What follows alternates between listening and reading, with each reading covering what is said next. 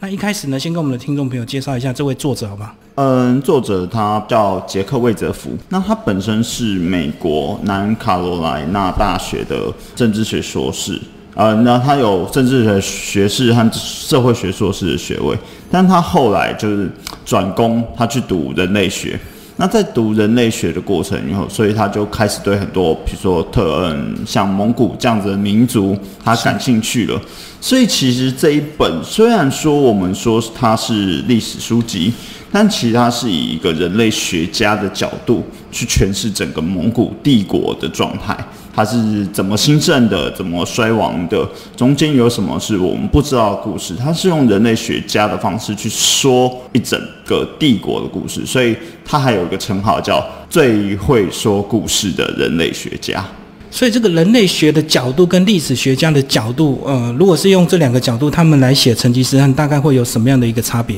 其实像历史学家的话，会非常注重考据这件事。也就是说，他会变得非常的，我有一分证据才能说那一句话。但人类学家他可能会稍微比较活一点，像呃，之前有请几位老师在看这本书的时候，他们就是说，其实魏泽福在诠释整个蒙古帝国故事的时候，他其实脑补了很多东西。但脑补就是我们现代化讲的啦。但其实他就是说，OK，他可能在史料里面看到一些证据。但这些证据，如果我只说这些证据的话，它不是一个完整性的故事，所以他用合理的逻辑去推演说，好，因为他放过了某一些族群，所以他那时候的心境可能是怎么样子？是为什么可能跟他之前做的事不一样？所以他是用一个说故事的方式在讲这个整个帝国蒙古帝国的状态。所以这样讲，等等于是他的一个这个写法，大概就介于这个历史学家跟小说之间，对不对？因为如果是以小说的手法，就是完全可以用一些虚构或想象的情节，但是他用人类学家的角度说，他还是要有一些基本的根据再去推测这样子。没有错，但其实我觉得他虽然说我们刚刚说很多脑补的地方，但是他脑补的非常合理。那他那个合理性会让你觉得应该就是这个样子，只是缺乏。实质的文字记录，因为其实像蒙古，他们有一本《蒙古秘史》，那里面记载的史料，其实就只有这样子的一本书的史料。因为蒙古人基本上不太使用大量的文字去转述他们整个历史的脉络，所以其实这也是为什么他必须要用有点半虚构的状态去写。哦，我们说就是依据考证去推演。对，为什么要这样子？就是因为它史料其实是没有那么充足的，不会说像呃，我们以前可能有一些断代史啊，比如说《汉书》啊这样子的《史记》《汉书》这样的书，它是巨细靡遗的写下来。是是，蒙古史是没有。并并没有这样的非常完整叙述的史书存在，而且我觉得随着这个年代的比较久远，所以说其实它的很多资料并不是那么容易去收集哦。如果是像清朝，那当然就很有很多文字资料可以去收集。对，一来是年代的关关系啦，还是有差。再来跟我们讲一下这个作者，他当初为什么会对成吉思汗有兴趣，好不好？其实他就是嗯，在第三本书的时候，他其实有讲到这一部分，在第三第三本《征服者与众生》，他其实在看那嗯，他当初有看到美国的所谓的畅销排行榜，或者是你最想要成为的伟大的人物。哦，嗯，最神秘的是那些那些人最想成为的，居然是成吉思汗，企业家最想成为的是成吉思汗这样子的，嗯，我说。因为他毕竟是帝国的呃王嘛，所以他想要把变成他希望自己是成吉思汗那样子的管理者。嗯嗯，对，所以其实作者看到的时候就会有点疑惑，就是奇怪，美国人呢，美国人去想要成为蒙古人的那个形象，嗯，所以他其实是因为这个原因，所以才对成吉思汗感到兴趣，所以因此他。就才开始去找文献，好，成吉思汗这个人他到底生平是怎么样子？他是怎么去创建蒙古帝国？以及甚至说，在第三章有提到，他有一些观念是整个去影响到现代世界秩序的构成，比如说宗教自由，嗯，或是贸易制度，甚至还有一些呃法治、法治的观念，其实在蒙古也是非常重要的。就你去对比。成吉思汗那时候思想和现代社会其实非常相近的，所以作者就在这样子的疑惑之下，开始去探究这个成吉思汗这个人以及他整个后代子孙所延续产生的效应，这样。然后他为了写这个成吉思汗，他还真的到这个蒙古去考察嘛。对，他在蒙古那边待了五年，主要是嗯，在二十一世纪初期，在二零零零五年左右，那时候《蒙古秘史》这本书被翻译出来了，嗯，对，他终于解密了，因为这这本书其实是算是不外传的书，就蒙古部族里面不外传的书，但是这本书终于被翻译出来了。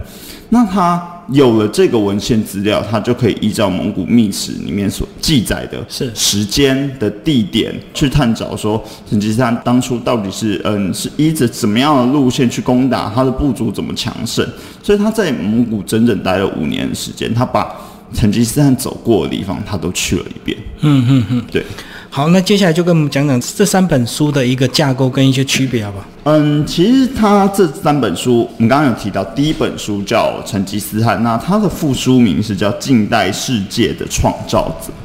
那就像我们刚刚讲的，就是它有一些观念，就是跟我们以往所认知的蒙古的形象是不太一样的。我们对于蒙古认知最深的，可能就是啊，我们不要说蒙古烤肉 就是我们认知最深，可能是像《射雕英雄传》里面那种蒙古人形象。嗯，那个形象是什么？凶狠、杀戮、残暴。去想象，或者是想象那种花木兰里面的外族突厥那种那种形象。但其实蒙古人在征战的时候，他并没有那么强调他的他要屠城，他甚至是跟过往的。那个朝代的军队是不太一样的，跟宋朝的军队的攻城方式不太一样。嗯，他是快速的把你的兵力全部解决掉以后，然后就走了。嗯，那就把那个空城留下来。所以他其实很少是做屠杀的动作，然后顺便把所有的这个财物洗劫一空，这样子。对，他就其实他可能就是带走他必须的东西，然后他也不会去伤害人。嗯，就是他不会去伤害一般平民，所以。这个形象跟我们过往对于那种蒙古凶狠的形象其实有很大的落差，然后再来就是，其实这种作战方式，也就是为什么他可以打到一路打到欧洲去的原因，因为他快速，而且又是骑马战，他不是带重装，也不是带步兵，所以其实这一件事就是。我们去比对过往的历史，我们所认知的历史，然后再去看书里面的内容，就会发现这些很有趣的东西。对于蒙古这个部族的描述，所以这个是第一个部分。那第一个部分大概就是从等于是从他这个他爸爸他出生一直写到这个呃他死掉的这个阶段嘛。没有错，其实他就是嗯第一本，我们必须要说第一本就是有点像概论的概念是。他把整个成吉思汗他的背景历史到他灭亡，甚至是帝国崛起的状态啊。当然，最后一章还是会谈到忽必烈，因为我们比较我们最熟悉的两位蒙古人物就是忽必烈和成吉思汗嘛。他就讲到整个帝国。那其实蒙古我们以往认知的蒙古可能会跟元朝画上等号，但我们在那个比如说我们在嗯朝代谱里面。元朝呢，接下来下一个是明朝，嗯，所以我们自然而然会认知是元朝，也就是蒙古在明朝崛起以后就整个灭亡。但事实上不是，事实上其实一直到明朝的中期，蒙古都还存在，它有自己的一个汗国，就是他有自己的一个国家。他并没有完全被消灭，而且事实上，他那时候还跟明朝是谈谈和的状态，所以他不是真的被消灭，也是也不是被灭亡，他们到现在都还没有投降，就对。对，你看现在外外蒙也是独立的状态啊。对啊，嗯，对。那呃，刚刚讲第一本是概论 （general） 的，去把它整个讲过。那其实第二本的内容应该会是一般读者更有兴趣的地方，而且是大家我们比较少会去知道的一个部分，就是关于女孩们，就是他们的儿女们哦。对。呃，尤其在妇女的部分，其实一般呃史书都不太会提到这个女生的一个角色，对不对？对，因为其实包括在蒙古秘史里面也是这样子。就蒙古秘史里面只有一句话提到女儿们，因为嗯那句话是出自于成吉思汗作战完以后，OK，我要分工行赏了。嗯，那儿子就史书里面就写很细啊，儿子我分你什么，分你什么，可能分你什么领土，分你多少钱。那对于女儿的描述只写了一句话，就是“好，赏赐给我们的女儿吧”，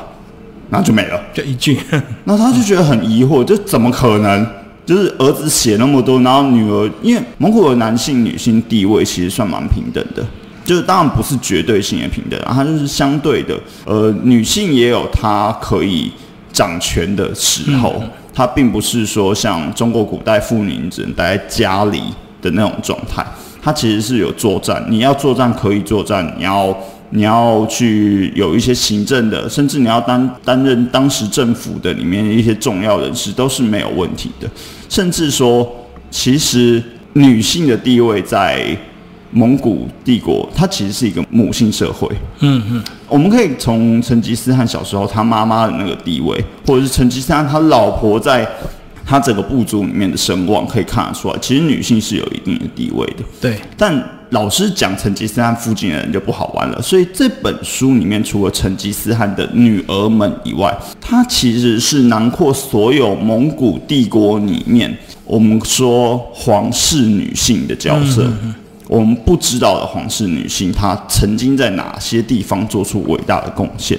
它里面有提到一个很有趣的角色，叫胡图伦。嗯。那哦好，这个字可能观众朋友会需要去想一下，好哪个呼哪个突哪个轮是没关系，我们先记起来。重点是她是歌剧《杜兰朵公主》的原型。嗯嗯嗯，杜兰朵公主，我不知道听众朋友有没有听过这个故事。她就是那是一个很有名的歌剧。那公主她要招聘，要招聘嘛，就是嗯要有要招聘王子去娶她。那他开了很多条件，就是开了很多试验，然后要打赢他才能娶她，然后打输的话就要杀掉。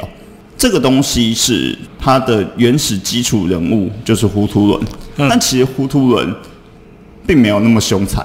当然这个也是被西方外西方歌剧家去丑化的一个形象。那其实呼图伦她是一个非常骁勇善战的女性，她可以上战场作战，甚至。他其实，在政治立场上跟成吉思汗是背反的，所以他们是另外一个部族。那他当然有所谓的比武招亲的状态，但是他没有那么凶残，不是说你打输我就杀了你，就是有点像是两个人对赌。诶，糊涂人来了，然后对方王子来了，我们各带一千匹马，嗯，那我们就去摔跤场上打架，你打输我，你的马就给我，然后你就走，就是当赌注就对。对，那。你说胡图伦他敢讲出这么大的话，他到底有没有打赢呢？他打赢太多场，就打赢到最后，他后面他加的马可能有一万匹了。就是他其实是这样子的一个形象的人物。那呃，这是其中一个我们说成吉思汗的皇族女性里面的故事。还有另外一位，嗯，可能会比较知名，叫满都海。嗯。满都海是算是十五世纪末期的那时候的一个蒙古帝国非常著名的领主，因为那时候成吉思汗已经过世了，所以其实他们部族里面把它称为是成吉思汗的算重生，他是下一个 generation 的成吉思汗代表，但他其实是女性。那他有什么很夸张的事情呢？就是。其实他是带着他的子子，他的侄子是当时的嗯，算是皇帝的位置，呃，蒙古帝国的主上的位置。那他带着他的侄子上战场去打仗，但是他的侄子还小，才七才七岁五岁，所以他就把他装在箱子里，装在箱子里面带上去打仗。而他上战场的时候，可能是因为女性的头比较小，所以他没有办法戴头盔。那他在没有戴头盔的状况下，依然是非常奋勇上前杀敌，而且是胜战不断。所以，他之所以会被称为成吉思汗第二，是因为他把帝国的荣景在那个时期又整个拉起来了。是，所以其实从这些形象我们可以看到是，嗯，在蒙古蒙古这个国家里面，女性的地位其实不低的。嗯嗯，其实是不低的，而且他可以有战功，可以有内政功，甚至我说，嗯，成吉思汗的四个女儿是等于是稳定整个国家政治以及外交的非常重要的角色，因为他把他四个女儿嫁去周遭的部族，然后由这四个女儿去控制周遭的部族。所以其他这个四个女儿，她们这个历史的地位以及重要性还不输她四个儿子，对不对？那其实，在早期这个成吉思汗刚发迹的时候，其实呃，蒙古很多女性的一个角色都是带有联姻的一个角色，对不对？有时候部落跟部落之间彼此要结盟，都是靠这个我把女儿嫁给你，你把儿子呃娶我们家的女儿这样子。所以女性好像在那个时候，有时候还是有一些为了这个族群生存的一个目的，必要去做一些牺牲这样。其实我不会把它当成牺牲，它其实就像政治联姻一样。嗯，是。那其实像成吉思汗本人，他的老婆也是所谓的政治联姻。嗯，那因为其实那个历史背景是这样子的：成吉思汗当时他爸爸被部署干掉以后，其实他是整个是我们说家道中落，是所有部族都离他而去。而他后来能够崛起的原因，就是他老婆就是是一个非常强大部族的、非常强大不足的女儿，而他老婆从小就联姻啊。对对对，但是其实，在那个状态下，你说他老婆可不可以放弃他呢？可以啊，嗯，而且放弃他也不会有人帮他说话的。但是问题是他老婆始终都是跟着这个人，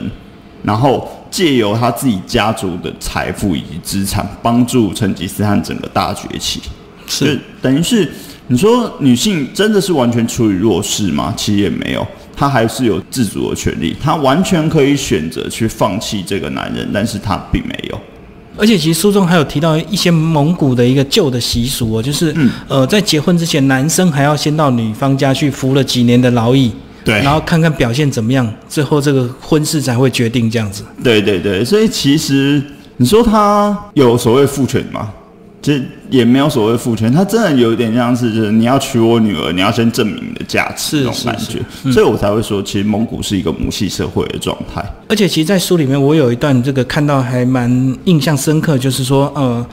曾经有一个，他要把女儿呢嫁给一个这个部落的一个人，但是那个部落也许这个呃家里或许比较有钱一点，所以他想要用这个马匹跟他交换这个几年的劳役。后来成吉思汗非常不高兴，他还改变了这样的一个传统习俗，对不对？以后就是女人不能够用财产来交易这样子。嗯，没有错，就是所以其实看从这些小小的细节，我觉得说小小细节、小小案例里面就可以看得出来，其实蒙古这一个部族其实是非常尊重女性的。嗯嗯，包括里面我记得有一个很有趣的桥段，就是一个蒙古的将军，他娶了娶了老婆以后，他还还想娶第二个老婆，但其实是可以的，就是只要你的大老婆同意就可以。嗯嗯，那他娶了。第二个老婆以后，他大老婆偶尔还是会就会跟他吵架，不开心，然后不开心以后就直接把他踢出，就是踢出自己的那个蒙古包，他就把他踢出去了，说你今天去睡那个女人的蒙古包。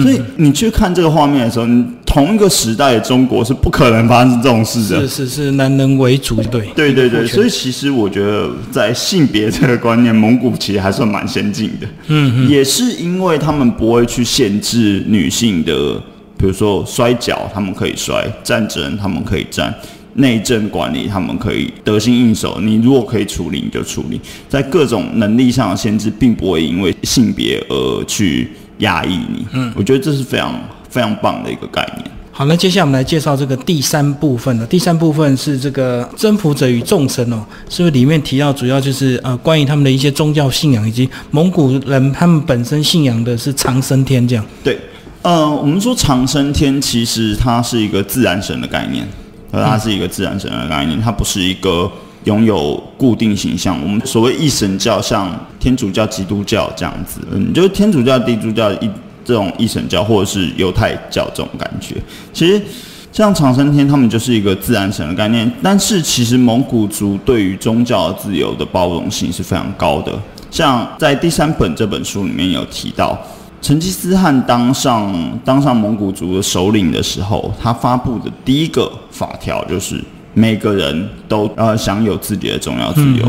不可以去限制这个人应该要信仰什么宗教，甚至他们是没有所谓的国教的概念。你去比较同时期的欧洲，其实欧洲在同一个时期，大部分都是所谓的有所谓的国教，嗯，有所谓的国教，也就是说全国必须要信仰同一个宗教。那在这种状态下，其实会有所谓的动乱，因为为什么你一定要逼我相信这个神？那成吉思汗给的概念就是，你们每个人都可以去信仰自己的宗教，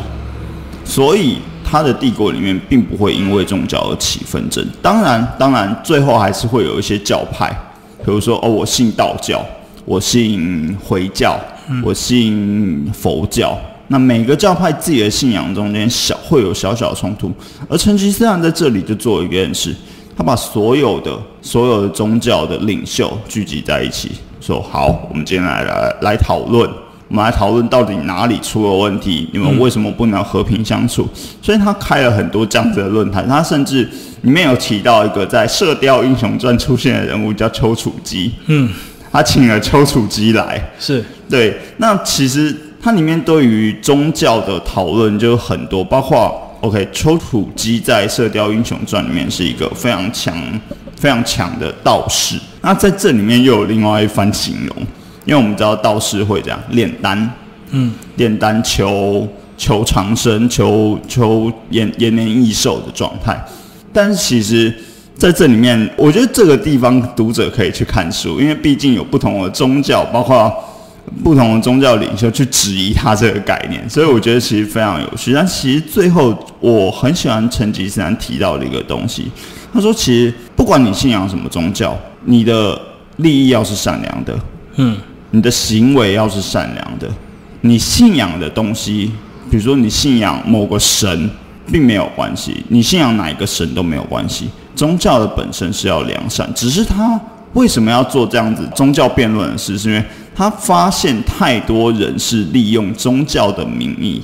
去欺骗、去行骗，让自己致富，所以他想要打爆这些宗教骗子的，就是他想要把这些形象全部抹掉。那其实我还蛮喜欢这个概念的。那最后这个静伟帮我们稍微总结一下这套书好不好？我知道成吉思汗这个铁骑啊，从这个亚洲一路打到欧洲，然后呃，甚至欧洲其实很蛮多地方都曾经被他殖民过。那他到底最后带给我们亚洲或者欧洲什么样的影响？我觉得这个地方可以从他几个地方来谈。当然，第一个是战争，战争它本身对于国与国交流的影响。之前有跟一个老师聊过，就是常其实说现代战争，我们想象的就是只有军队去对峙，但其实古代的战争，你必须要有补给线，所以军队后面是跟着一批商人。嗯嗯。然后那个战场状态，以前也没有电灯嘛，所以到了晚上就是黑，不能打。那它会变成什么状态呢？早上这边是战场，晚上变夜市。那文化交流就是在这样的状态里面去展开的。你说，不管是嗯国与国中之间的宗教信仰不同的交流，文化上差异的交流，我们说可能火药、印刷术就是在这个时期传入欧洲，甚至去影响到后续的文艺复兴的状态。对，那这是一点。那其实我觉得，如果要我总结这套书，我会说，第一本是概论，第二本是叫外传。因为女儿们是我们没有听过的故事。嗯，第三本是成吉思汗的精神。因为其实以时间轴来说，第一本和第三本的时间轴的描述的时间范围是很接近的，几乎是一样的。嗯，但是在第三本，我们说征服者与众神这个地方，我们会比较着重在宗教，也就是说成吉思汗晚年。晚年对于精神层面的追求，我们必须要说，成吉思汗最后的几场战役几乎是不太希望他的部署去伤害太多人，唯有一场，唯有一场，他把那个国家整个屠掉。那因为他的孙子在那一场战役里面死亡了。是，那他打那个国家叫花子模，对，花子模也是一个历史上蛮有名的文明大国。那其实我们回归到这个点去讲，他为什么晚年都在追求这种精神上的理解？我会把它称之为呃成吉思汗的哲学构成。那哲学过程会去影响到他后面包括法治制度国家的建立。那其实这整个东西就是他所开创出来的法治、贸易、宗教这些，都会慢慢去影响到现代的。我们说现代法治社会的发展，甚至作者其实去追寻当初 OK 写美国独立宣言的杰弗逊，他其实杰弗逊本身就很喜欢成吉思汗，他甚至家里还有一本成吉思汗的书，嗯嗯，所以他其实作者在看这些史料的时候，他就想说，莫非就是成吉思汗他写的第一部的那个大法？呃，他大法第一条就是所有人都要有宗教自由，是不是就是这个概念去影响了杰弗逊的独立宣言？当然，我会说这个地方是他一个合理推论，有没有完全史料证明很难，你很难去找出史料证明。但这样的思想，包括成吉思汗他的领导者的风格，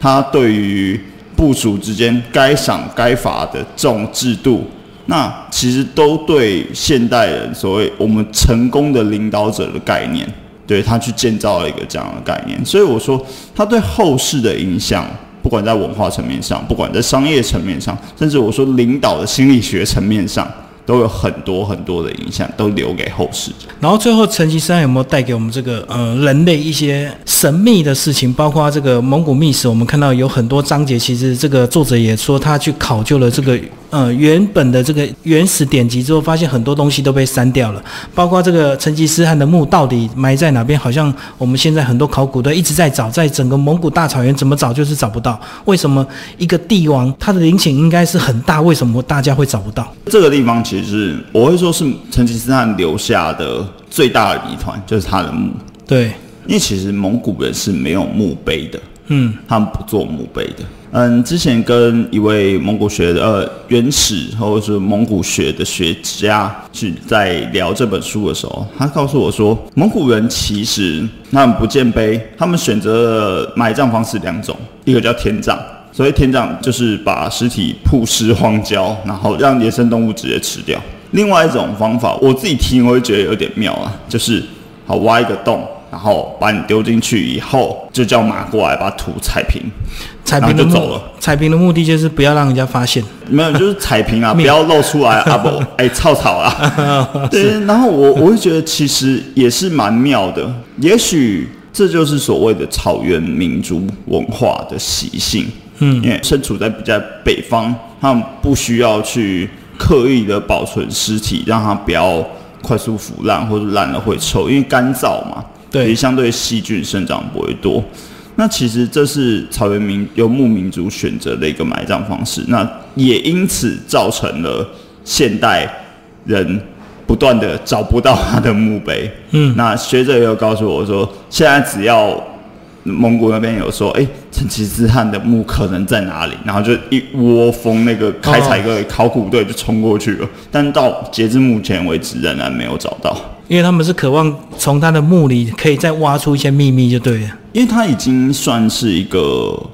象征，可能会有点像是战神的象征，嗯，好像挖出了一个秘密以后就可以得到他什么力量一样。相对的，刚刚提到的蒙古秘史也是这种概念。很多的成功的领导者，或者说我说他们想要征服伟大帝国的这种人，他们都很想得到蒙古秘史，因为那那上面就像是成吉思汗灵魂一样，好像拥有蒙古秘史就可以拥有什么伟大的力量。但其实这个东西就有点玄乎啦。我个人是觉得他应该是没有这个力量，不然。蒙古就不会这样子有起有衰哦，最后还是衰败了。嗯，对，所以我觉得蒙古秘史刚刚提到蒙古秘史的篡改，当然就是呃，我们必须要说这个东西它就是可以让民众去相信，好像有点像西方的圣经一样，你拿着这本蒙古秘史，它里面记载的说的话就好像神谕一样，人民会相信，会信服你。所以历代的历届的大汗。都可以拿着这本蒙古秘史去引述里面的话，同样的也会造成它被大幅修改，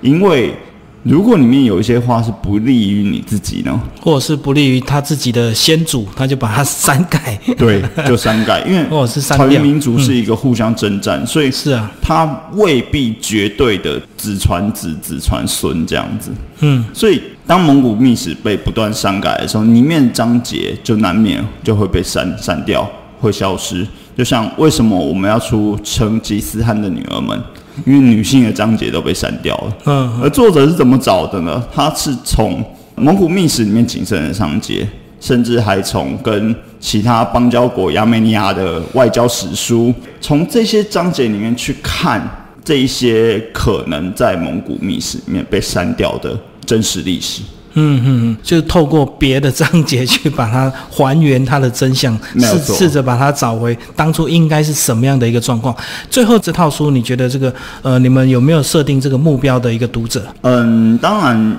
对于历史有兴趣的人，当然是第一个首要目标。但是，其实我个人会觉得，我们从小所接受到的历史教育，其实我们必须要说，你要去读完五千年的历史，就凭那国小，就算算到高中好了，十二年的教育，真的读得完吗？读不完，你只能读到一些片面的资讯，而这里面只所讲的所谓的蒙古过去比较凶残暴虐的形象，它真的是这样子吗？那我们以前在我在我们看过成吉思汗的女儿们之前，你能想象蒙古的女性在蒙古社会里面的地位吗？她是没有办法想象的。而是啊你去了解、重新了解蒙古这个部族，去了解这个民族它的文化，是有助于自己对于世界上多元人种的了解。每个人有每个人不一样的习性，每个人有每个人不一样的立场。你去了解、去接受这些事以后，我觉得可以开阔一个人的视野。虽然说是主要是对于历史有兴趣的，但我觉得只要你对人的性格有兴趣，这套书都可以让你好好看。你可以从成吉思汗各种层面去看这个人，去了解你没有了解过的成吉思汗以及蒙古。其实这本书写的这个面向非常的广，包括其实从这个陈吉思汗小时候的那种孤儿寡女被人家欺负、被人家欺凌，最后怎么养成他的个性，甚至他还亲手杀死他的同父异母的这个哥哥，都是在这个书里面有详细的一个说明。所以对他最后会走向一个帝王之路，必然有他的一个成长背景。没有错，因为像其实像最后他杀掉的他最强的对手，其实也他也是他最好的朋友。哦，结拜三次的安达，对，嗯他不得不杀。是是，我觉得这个东西就是一个领导者在你在做决断的时候，你必须要完成某些任务，你必须要下一个很艰难的决定，你要怎么去瞬间的决断的处理掉这件事？那当然，刚刚提到的孤儿寡母这种状态，你要怎么背负的逆境，然后长大？因为其实他中间其实有好几次都差点死掉。是是是，因为势力不大，甚至是他在呃可能年轻气盛的时候，他必须要闯出一番名，他必须要做很多危险的事情。那这些是他所背负的风险，你要如何去承受得起？那其实这些都是这本书里面会慢慢把它整个故事讲完。所以这样讲也是说，为什么他晚年反而会去回头追求很多精神的象征，或去思考，呃，更多更深层的东西，可能也是他一路这样子一个脉络，杀了太多人之后，最后他在思考的是人跟这个天地之间的关系，跟一个整个蒙古帝国的一个怎么样长续永存。最后呢，当然这个呃他的小孩接班，然后一路他的小孩的小孩，也就是他的孙子，然后都在这呃这套书有精彩的一个这个说明，然后所以这套书呢、呃、真非常适合推荐给我们的听众朋友。那大家有兴趣欢迎找这个时报出版。